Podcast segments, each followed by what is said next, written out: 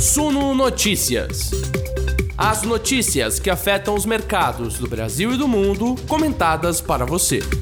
Eu quero conversar um pouco com o Luiz Alves da Versa, ele já está posicionado. Luiz, seja muito bem-vindo aqui ao Suno Notícias mais uma vez, um prazer ter você com a gente aqui. O Luiz é gestor da Versa, colocando na tela aqui é, o gráfico das ações preferenciais da Petrobras do último mês. Elas acumulam uma queda de 23,7%. Você acha que esse é o momento de aporte? Se você for responder a nossa enquete, que eu pergunto aqui se está barato e vale comprar mais ou se não vale o risco, qual que é a sua postura? A gente tem é, lá no fundo é, Petrobras, né? apesar que a gente tem, na verdade, uma posição mais neutra, eu diria, porque a gente também tem um, uma posição vendida descoberta em Bova 11, mas é um dos papéis que a gente gosta, é, a gente só tem ela lá é, na parte comprada da carteira, né?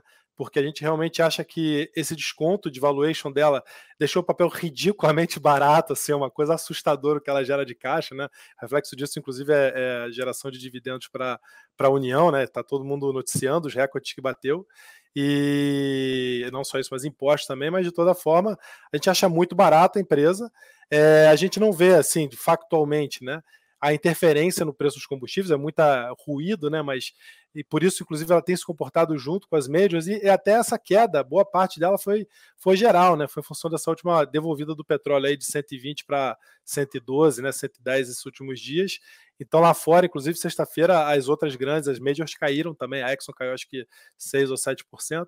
É, e aí, recentemente, teve um movimentozinho de underperformance da Petrobras que eu atribuo aí a esse aumento do risco de ingerência política, né?